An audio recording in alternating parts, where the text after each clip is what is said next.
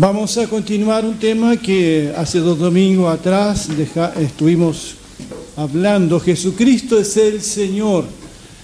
Pero he titulado a esta reflexión, Seguir al Señor, seguir al Señor.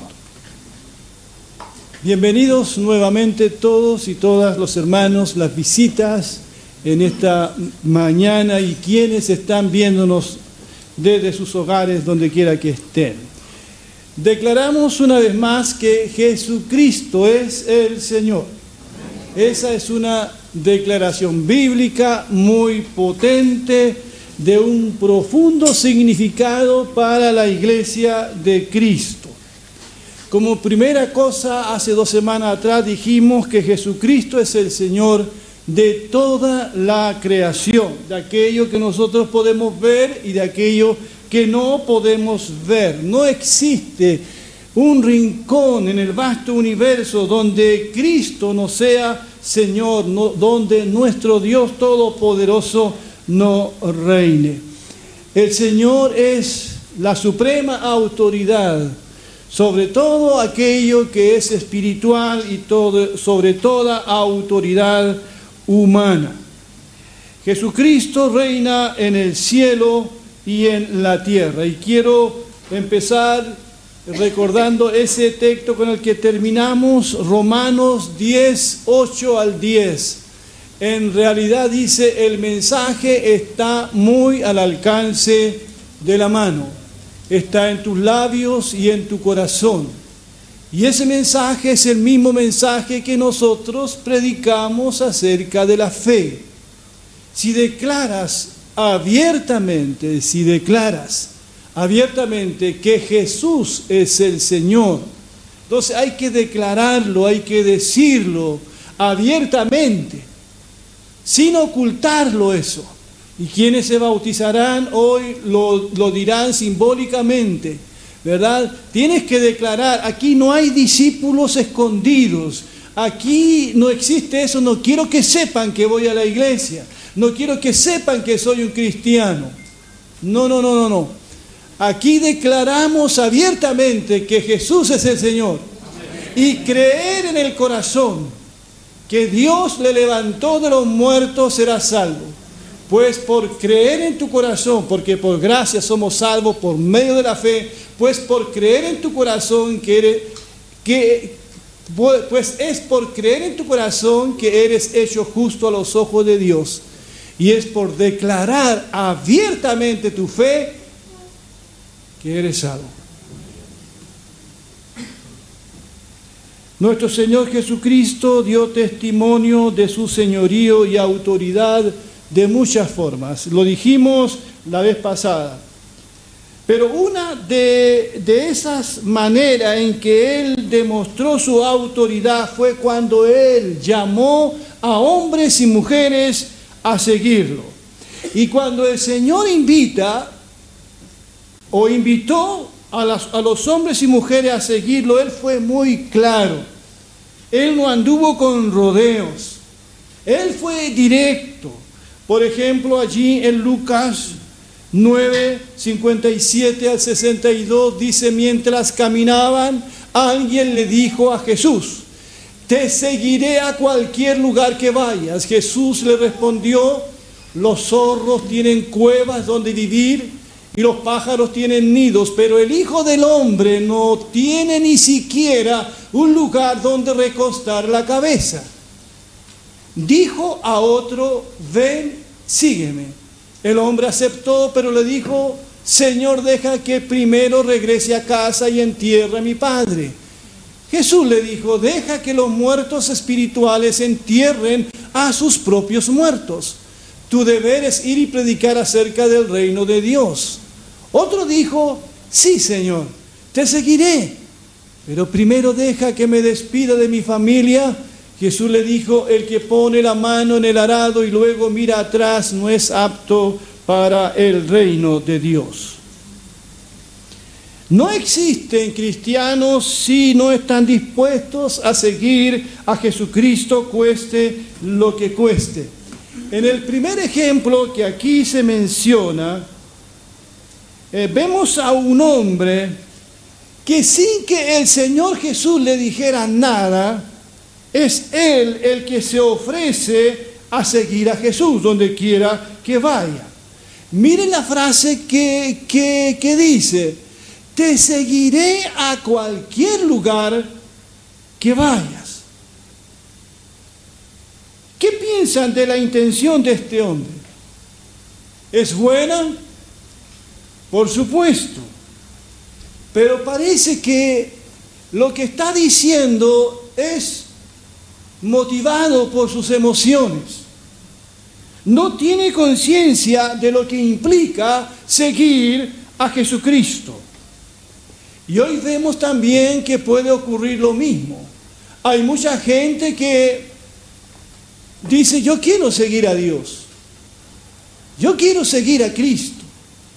Pero a veces es un deseo emocional, es una buena intención, pero no están claros del precio que significa seguir a Jesucristo. Ahora, este hombre, según la versión de Mateo, no era cualquier persona, era un escriba, o sea, una persona entendida en el Antiguo Testamento. Era un hombre conocedor de alguna manera de la palabra del Señor. Pero fíjense en la respuesta que le da Jesús. Y yo creo que en esa respuesta que le da Jesús, de alguna manera Jesús está revelando lo que hay en el corazón de este hombre, la intención que tenía este hombre al decir, Señor, te seguiré donde quiera que vayas. Jesús le responde, los zorros tienen cuevas donde vivir y los pájaros tienen nido, pero el Hijo del Hombre no tiene ni siquiera un lugar donde recostar la cabeza. Y yo tengo aquí en mis apuntes un gran signo de interrogación. ¿Qué habrá querido decir Jesús? ¿Por qué Jesús le dice eso? ¿Por qué el Señor no le dice, qué bien? Vamos, sígueme, sé mi discípulo. Pero el Señor le dice esto. ¿Saben por qué? Porque Jesús conocía el corazón de este escriba, de este hombre. Como también Jesús conoce el corazón de cada uno de nosotros. Posiblemente pensó este hombre que seguir a Jesús le traería algún beneficio económico, le traería estatus social, le traería algún reconocimiento. Yo creo que todo eso está en esta respuesta de Jesús a este hombre. Porque hay mucha gente que viene a la iglesia por razones equivocadas. Hay mucha gente que se acerca a Dios, sobre todo en las fiestas religiosas, por razones equivocadas. Incluso hay mucha gente que puede leer la Biblia por razones equivocadas. Solamente para tener más conocimiento, pero no para hacer la palabra de Dios. Yo quiero seguirte, Señor. Eso fue lo que dice este hombre. Pero Jesús lo aterriza con su respuesta. Jesús le dice, espérate un poquito. Piénsalo bien. Este es el costo. Jesús dijo en otra oportunidad que no había que hacer, que no había que ser como aquel que comenzando a construir no tuvo lo necesario para terminar. Espero que eso no nos ocurra aquí en esta iglesia. ¿Ya? Te seguiré a cualquier lugar que vayas. Me detengo para hacerle una pregunta. ¿Dónde iría Jesús después? ¿Dónde iría? ¿Dónde fue Jesús después? A la cruz. Gracias, Carlos. Mire lo que este hombre está diciendo, Señor, te seguiré donde quiera que vayas. Lo seguiría hasta la cruz.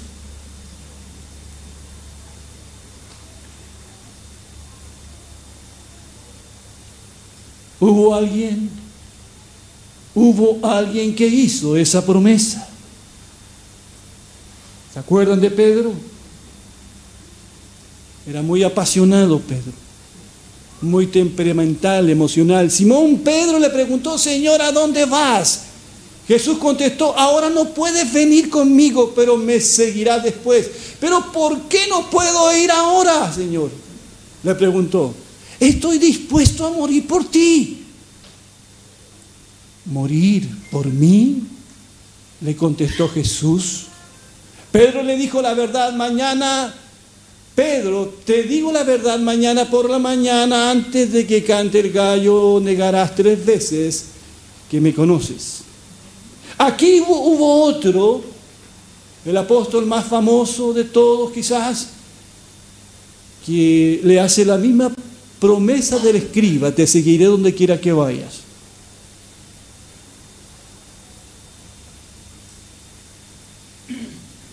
Pedro negó al Señor, aunque después lo siguió hasta el final. Ahora continúa el relato de Jesús aquí y vuelvo al texto anterior, le dijo a otro, ahora es Jesús el que le dice a otro, ven, sígueme. El hombre aceptó, pero le dijo, Señor, deja que primero regrese a casa y entierre a mi padre. Jesús le dijo, deja que los muertos espirituales entierren a sus propios muertos.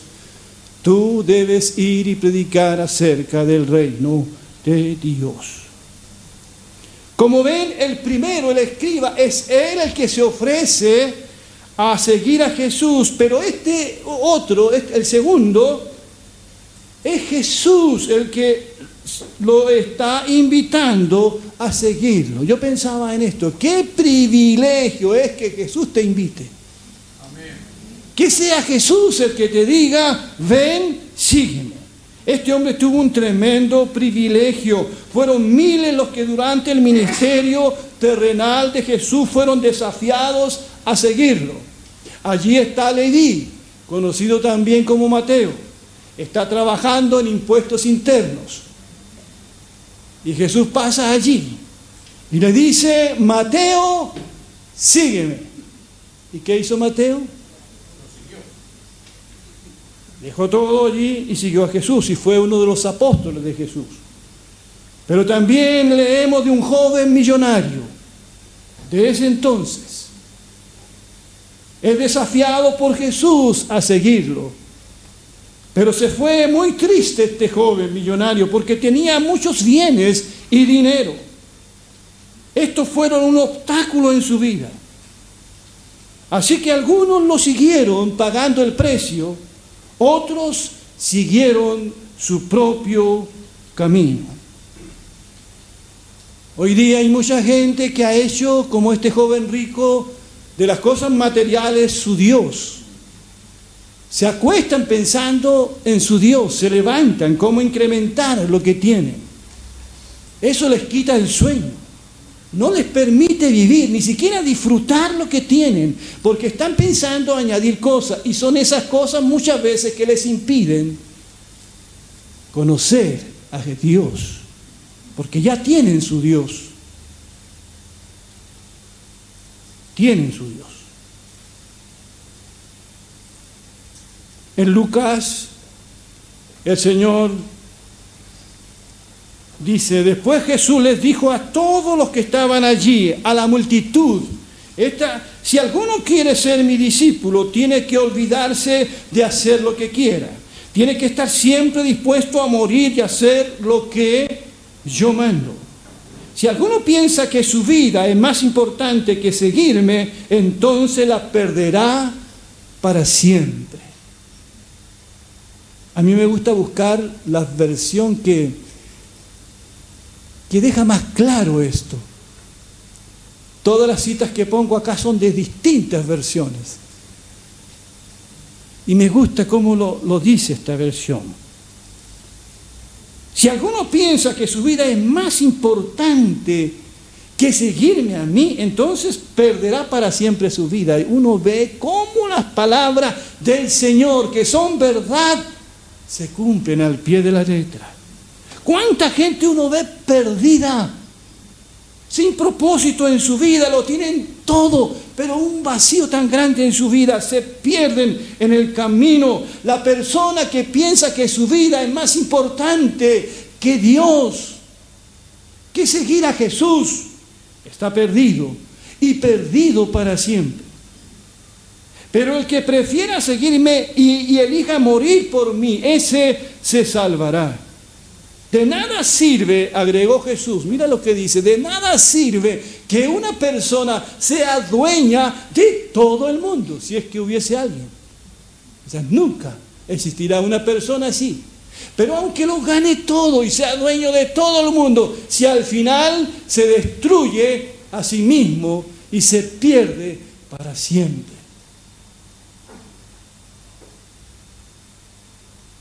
Hay personas que la fama los ha destruido. Que tenerlo todo los ha destruido como personas, matrimonios, familias, todo. Y lo más triste, que terminan perdiéndose a sí mismos, ya no saben quiénes son, han perdido el norte en su vida, exitosos afuera, pero fracasados en lo más profundo de su alma. Si al final, dijo el Señor, se pierden a sí mismos, se pierden para siempre. No sé si estás recibiendo la palabra de Dios, tú que has venido en esta mañana, o quienes nos escuchen, la recibas o no, es la palabra de Dios. Y alguien la va a escuchar, y alguien la va a recibir y alguien será salvo y conocerá lo que es la vida. Reconocer el señorío de Jesucristo es estar dispuesto a seguirlo. Es el seguimiento de Cristo cada día. Es inclinarse ante su palabra, ante lo que Cristo nos dijo especialmente en el Sermón de la Montaña. Es reconocerlo como el Señor, como el Dios en la vida y en la muerte. Otro dijo, sí Señor, te seguiré, pero primero deja que me despida de mi familia. Jesús le dijo, el que pone la mano en el arado y luego mira atrás no es apto para el reino de Dios. El que reconoce a Jesús como Señor de su vida tiene que mirar siempre adelante. Hay cristianos que parece que siguen al Señor, pero están mirando más al mundo, más que a la palabra, más que al Evangelio. No están mirando a Dios. Tienen su mano en el arado, pero el surco está quedando torcido. Porque han dejado de mirar al Señor. Querido hermano, amigo, ¿Quién me está escuchando desde sus hogares? No miremos atrás, no miremos el pasado. Las cosas viejas pasaron. Si algo hiciste en el pasado, el Señor lo perdonó y lo sepultó. Eres libre en el nombre del Señor. Las cosas viejas pasaron, enfoquémonos en Cristo el Señor. Pablo dijo, prosigo a la meta. Prosigo a la meta, al supremo supremo llamamiento de Cristo Jesús. Pero no se puede seguir al Señor por motivaciones carnales. Hay un bien superior, existe un llamado mucho más alto. Romanos 14, 8 y 9 lo dice de esta manera. Pues si vivimos, ¿qué les parece si leemos todos juntos esto? Leamos juntos. Pues si vivimos, para el Señor vivimos. Y si morimos, para el Señor morimos. Así que sea que vivamos o que muramos, somos del Señor. Porque Cristo para esto murió y vivió, para ser el Señor así de los muertos como de los que viven. Si vivimos para el Señor, vivimos. Canté Alguien le puso melodía a esta canción, pero la cantaba muchos años atrás. Y esta semana pensaba en esta palabra. Cuando la cantaba no me habló tanto como cuando la leí y medité en ella. Pues si vivimos para el Señor, miren el, el, Señor, el Rey, el dueño de todas las cosas, si vivimos, vivimos para el Señor. Y si morimos, porque vamos a morir, para el Señor morimos. Así que vivamos o muramos, somos del Señor, pertenecemos a Él, al Señor, Él nos compró con su sangre preciosa, porque Cristo para esto murió y vivió, para esto murió en la cruz y resucitó, para ser el Señor, la máxima autoridad, el Kyrios, el Adonai, para ser el Señor, así de los muertos como de los que viven. Qué gloriosa es esa palabra que está ahí, ¿verdad?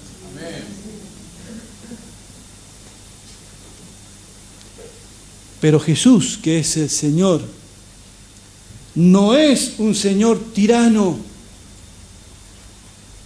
no es un Señor déspota como esos señores humanos autoritarios y dictadores que existen y han existido. Él no es tirano ni déspota. Él siendo rico se hizo pobre. Él vivió entre nosotros. Él fue a la cruz a morir por nuestros pecados y resucitó de entre los muertos para ser Señor de todos y de todas. Mi pregunta es, ¿has reconocido al Señor como tu Señor? ¿Has reconocido el reino de Dios en tu vida? Cuidado, Él es Señor de tu vida, pero ¿lo has reconocido? Aunque no lo reconozcas, no lo aceptes, Él sigue siendo el Señor de tu vida. Pero lo que Él quiere es que nosotros lo reconozcamos. Invitemos a Cristo a nuestra vida, porque es infinitamente distinto seguir a Cristo que seguir al pecado. Es mejor ser siervo del Señor que siervo de Satanás. No es fácil seguir a Cristo, por supuesto, pero a la larga alcanzamos la vida eterna y no la muerte eterna. Seguir a Cristo es salvación hoy y no condenación mañana. Sí, es dejarlo todo, pero es tenerlo todo también. Si confesares con tu boca que Jesucristo es el Señor, así que tenemos que seguir al Señor. Tenemos que reconocerlo como el Señor. Tenemos que confesar con nuestra boca que Jesucristo es el Señor y creer en nuestro corazón y seremos salvos. Termino citando esa palabra a propósito de confesar a Cristo como Señor. Mateo 10, 32, 33 Jesús dijo, a cualquiera, a cualquiera, a cualquiera de nosotros, a cualquiera de los que, que están escuchando, a cualquiera que me confiese delante de los hombres como Señor a cualquiera. Yo también le confesaré delante de mi Padre que está en los cielos. Y a cualquiera que me niegue delante de los hombres, yo también lo negaré delante de mi Padre que está en los cielos. Si confesares que Jesucristo es el Señor, serás salvo hay un grupo de hermanos y hermanas que serán bautizados esta mañana porque sean dispuestos a obedecer al Señor. ¿Qué es el bautismo? El bautismo es sencillamente un mandamiento del Señor. Toda autoridad me ha sido dada en el cielo y en la tierra. Dijo el Señor, vayan y hagan discípulos a todas las naciones bautícenlo en el nombre del Padre, del Hijo y del Espíritu Santo. Y enséñenles que guarden todas las cosas que yo les he mandado. Y he aquí, yo estoy con ustedes todos los días hasta el fin del mundo. Las personas no se bautizan porque lo sienten, porque lo quieren, sino porque es un mandamiento del Señor. ¿Qué es lo que se hace con un mandamiento del Señor? El mandamiento dice, honra a tu padre y a tu madre no es que si lo siento lo voy a honrar. Si estoy de buena voy a honrar a mi Padre, no, es un mandamiento. El bautismo es un mandamiento. Si eres creyente en Jesús y no te has bautizado, no, has reconocido al Señor como el Señor de tu vida. El bautismo es un mandamiento. ¿Qué simboliza el bautismo? ¿Qué representa? Representa muerte y resurrección. Por eso sepultamos a las personas media hora en el agua.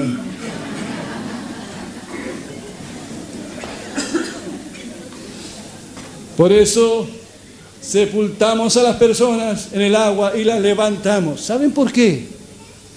Porque estamos representando el antes y el después. Esa persona dice, yo creo en Jesús, creo que Él murió y muero con Cristo. Y me sepulto en el agua, un símbolo. Y me levanto del agua, una nueva vida con el Señor. El bautismo es un punto de partida. ¿Quiénes se bautizaron en el Nuevo Testamento? Todos aquellos que creyeron en Jesucristo. Saulo camino a Damasco se convirtió al tercer día. Ananías bautiza a Saulo. Aquellos que estaban escuchando la predicación de Pedro en el día de Pentecostés. Tres mil se convirtieron y fueron bautizados, dice la Escritura.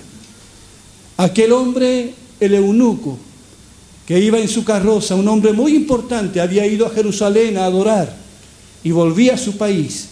Leyendo al profeta Isaías no entendía nada. Y se acerca a Felipe y le dice, ¿entiendes lo que lees? No, dijo, ¿cómo voy a entender si nadie me lo explica? Y Felipe, partiendo desde esa escritura, partiendo de Isaías 53, le habla de Jesús. Y llegan a cierto oasis, a cierta agua, y el eunuco le dice, ¿qué impide que yo sea bautizado? Y Felipe le dijo, si crees que Jesucristo, crees en Jesucristo, eres, ser bautizado. Sí, dijo, yo creo que Jesucristo es el Hijo de Dios. Detuvieron el carro, se bajaron al oasis, Felipe lo bautizó y el hombre siguió gozoso su camino. El carcelero de Filipo, ¿se acuerdan? Saulo y Pablo cantaban alabanzas al Señor estando prisioneros en la cárcel de Filipos. Y viene un terremoto. Caen las paredes, me imagino, las puertas de hierro se rompen y todos los presos quedan en posición de huir. Y el carcelero, el gendarme, diríamos hoy, toma su espada y se quiere matar porque él es responsable de todos los presos. Y Pablo le dice, no te hagas daño porque estamos aquí todos, todos estamos aquí, nadie va a huir. No sé cómo lo hizo Saulo, pero así lo dijo. Y el hombre quedó tan convencido de lo que Pablo predicaba, que le dijo a Saulo, a Pablo, perdón, ¿qué tengo que hacer para ser salvo? Y Pablo le dijo, cree y serás salvo tú y toda tu casa. Cree en Jesucristo y serás salvo tú y toda su casa.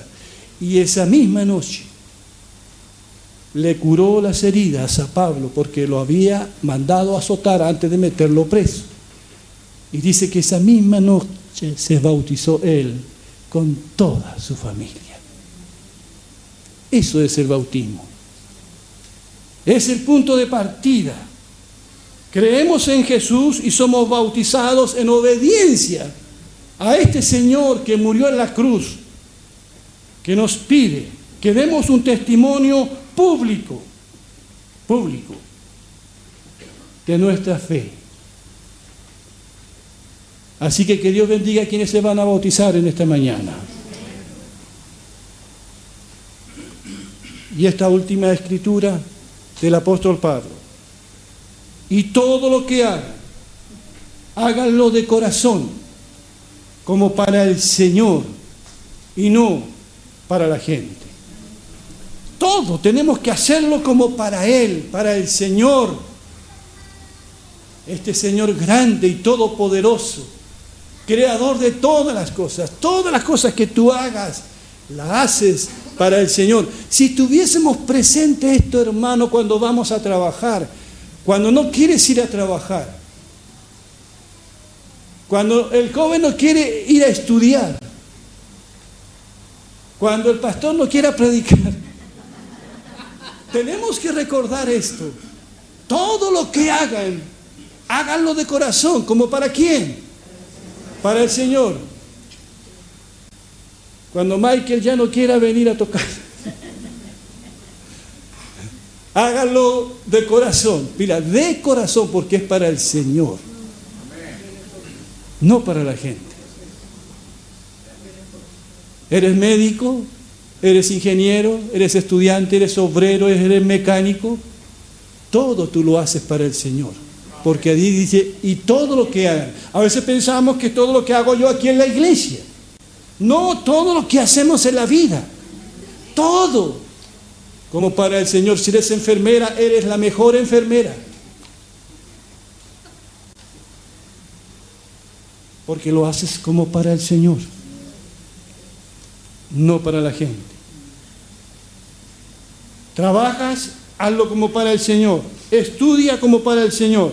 Haces labores de casa, hazlo como para el Rey de Reyes y Señor de Señores. Administras dinero, una empresa, un emprendimiento, hazlo como para el Señor de Señores y Rey de Reyes. ¿Te bautizarás esta mañana? Entonces hazlo como para el Señor. Él es el Señor de su iglesia. Él es el Señor del mundo entero, de nuestras familias. Jesucristo es el Señor que invoca nuestra boca y en el cual ha creído nuestro corazón. Que Dios bendiga su palabra. Vamos a ponernos de pie, por favor.